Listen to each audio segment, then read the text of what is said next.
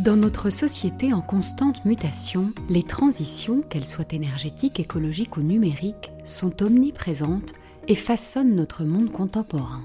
Le terme transition s'est peu à peu imposé comme le pilier de notre vocabulaire pour décrire le changement climatique.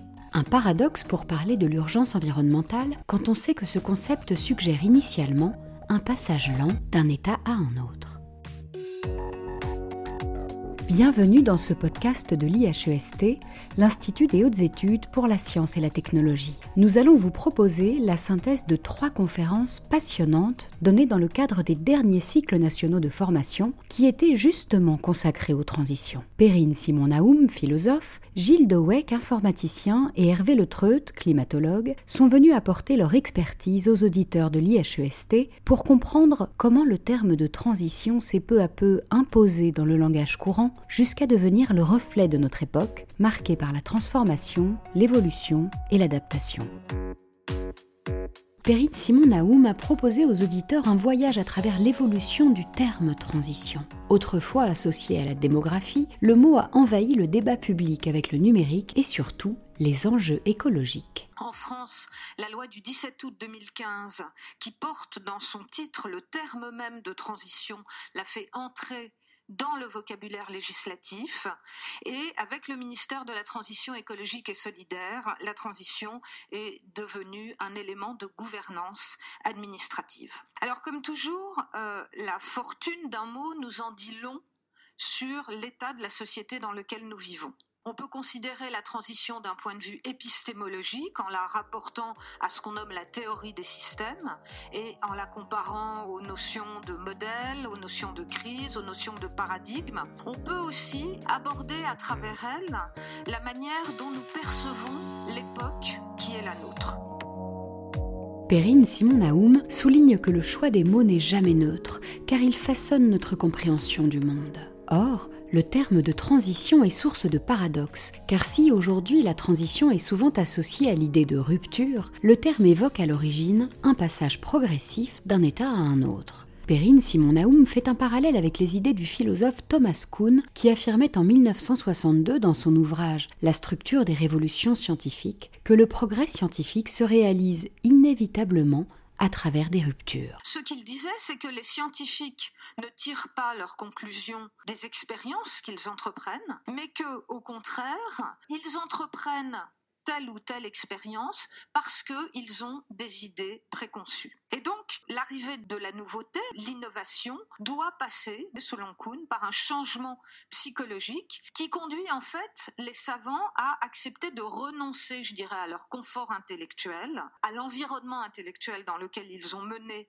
leurs recherches pour s'engager dans l'aventure de la nouveauté. Le changement de paradigme devient donc, à la lumière des analyses de Kuhn, un bouleversement psychologique, en même temps qu'une modification épistémique. Et c'est d'ailleurs à lui que revient non pas l'invention, je crois, du terme paradigme, mais en fait euh, sa diffusion, sa vulgarisation, euh, terme qui donc renvoie à l'idée qu'à un moment, un modèle épistémique fait autorité avant de s'en voir en fait substituer un autre.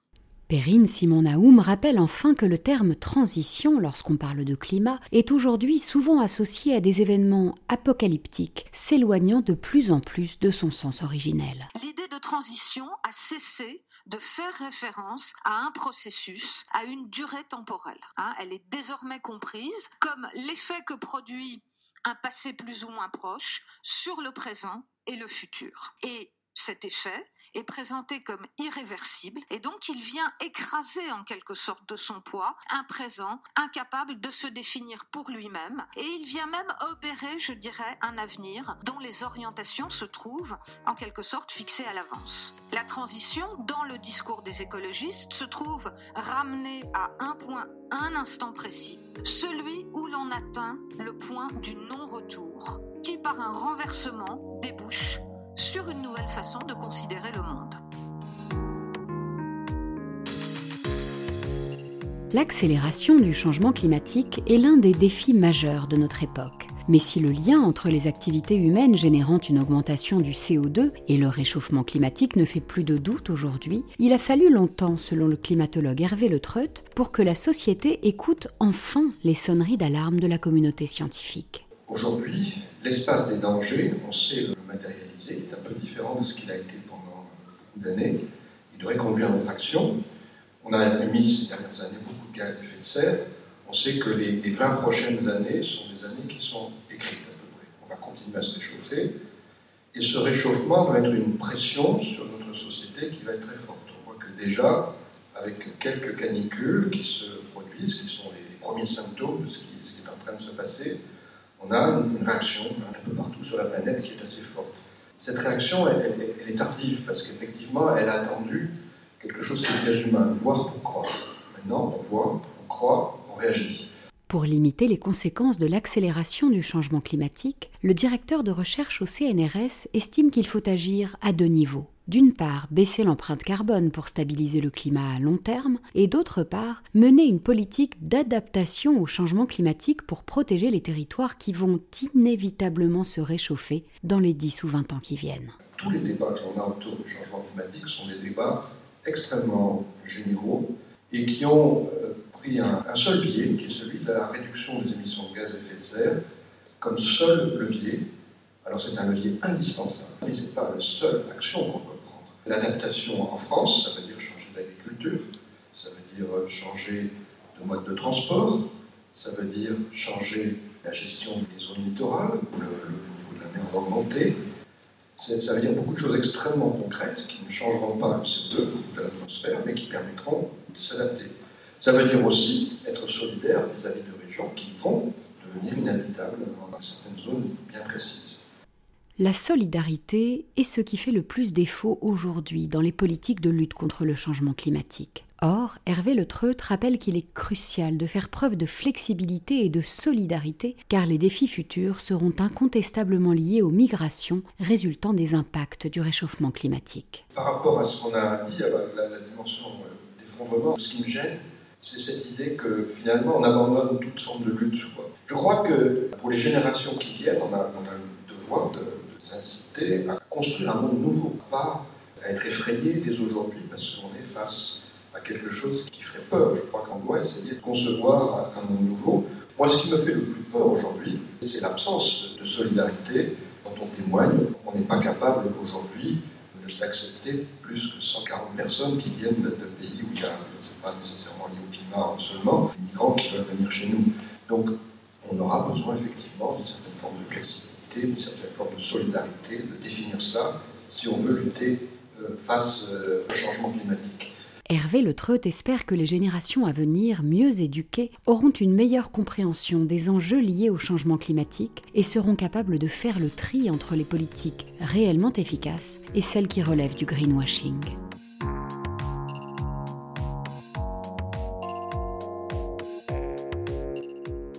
Impossible d'aborder la question des transitions sans évoquer les transformations numériques. Gilles Dowek, directeur de recherche à l'Institut national de recherche en sciences et technologies du numérique, est venu rassurer les auditeurs sur les risques potentiels que l'intelligence artificielle pourrait faire peser sur l'humanité. La machine peut peut-être dépasser l'homme. Alors oui, c'est pour ça qu'on fabrique des machines en fait. Par exemple, on faisait des machines qui n'étaient pas capables de faire des multiplications 4 chiffres par 4 chiffres, mais qui s'arrêtaient juste à 3 chiffres par 3 chiffres comme nous on sait faire, on ne fera pas de machine à calcul si on était capable de soulever un million de kilos comme ça, eh ben, on n'aurait pas inventé les grues. Donc on a inventé des grues pour qu'elles soulèvent des charges plus lourdes que nous. Le but de la machine, c'est qu'elle pallie nos manques. Et on fonctionne en symbiose, en osmose avec la machine. On n'est pas en compétition avec la machine, on la fabriquée pour qu'elle nous dépasse. Gilles Dowek rappelle que l'IA n'est pas le fruit d'une origine inhumaine, mais bien le résultat d'une ingénierie humaine une perspective qui offre un certain degré de contrôle sur la trajectoire que prendra la transformation numérique. Ce sont des êtres humains qui ont construit ces données, qui ont construit ces algorithmes, qui ont construit ces machines. Et donc ça, est-ce que c'est une bonne ou une mauvaise nouvelle? C'est plutôt une bonne nouvelle. Parce que si le but c'est de contrôler un tout petit peu ce qui se passe, si c'est vous qui faites la déclaration de guerre, eh c'est vous qui pouvez faire la paix. Et donc ça, c'est important de comprendre que le fait que finalement ça soit pas inhumain, l'intelligence artificielle, mais que ça soit trop humain, très humain, c'est ce qui nous permet de la contrôler. Alors bien sûr, ce n'est pas tous les humains qui créent l'intelligence artificielle, Et on peut dire, il y a parmi les humains, les gentils et les méchants, les puissants et les pas puissants. Et les puissants, c'est les ingénieurs. C'est les ingénieurs qui créent l'intelligence artificielle pour asservir les autres. Mais c'est déjà bien, c'est pas l'intelligence artificielle qui va nous asservir, c'est les humains qui vont asservir d'autres humains.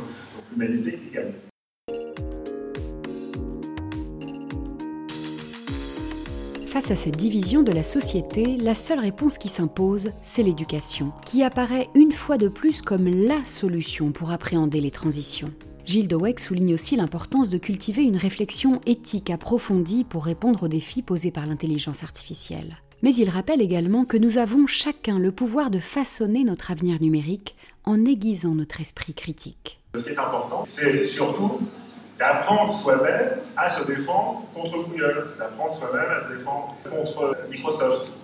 Si Microsoft et Windows sont si puissants, c'est grâce à vous. Donc au lieu de vous plaindre, utilisez Linux, utilisez Quant et commencez déjà à reprendre en main votre destin. La transformation, elle est dans vos mains.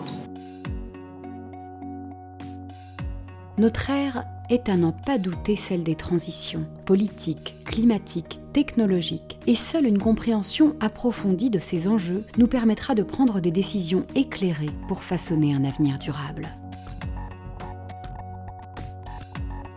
Pour clore son intervention devant les auditeurs de l'IHEST, Perrine Simon Naoum appelait de ses voeux la création de récits de transition pour nous aider à comprendre notre époque, à concilier les déterminismes et la liberté, tout en élargissant nos perspectives. La transition, ce sera aussi, je crois, celle des frontières que l'on traverse et celle des langues dans lesquelles on traduit. Et si je voulais qualifier finalement ce que pourrait être une philosophie euh, des transitions, je dirais que c'est elle qui nous enseigne comment aller le plus lentement possible d'un point à un autre.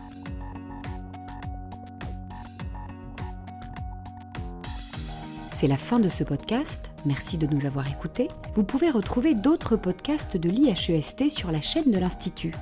À bientôt!